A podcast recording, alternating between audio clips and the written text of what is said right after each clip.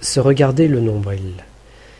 Se regarder le nombril signifie être égocentrique et prétentieux, c'est-à-dire ne s'intéresser qu'à soi. À l'origine, le nombril est la marque de l'origine de chacun d'entre nous.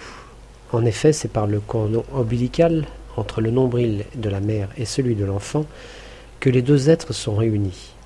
C'est par le nombril que la vie est distillée au bébé. Passer son temps à contempler son nombril, c'est oublier, voire nier l'existence des autres, ne pas les considérer. On peut aussi noter que le nombril est à peu près au centre du corps humain.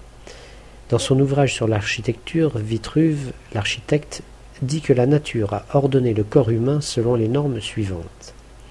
En ouvrant les jambes pour perdre environ un quatorzième de sa taille, et en écartant les bras jusqu'à ce que les doigts du milieu s'élèvent au niveau du sommet de la tête, le centre des membres étendus sera le nombril, ce qui a amené les anciens comme les bouddhistes à le considérer comme emblème du centre autant que de l'origine, d'où l'idée de nombril du monde.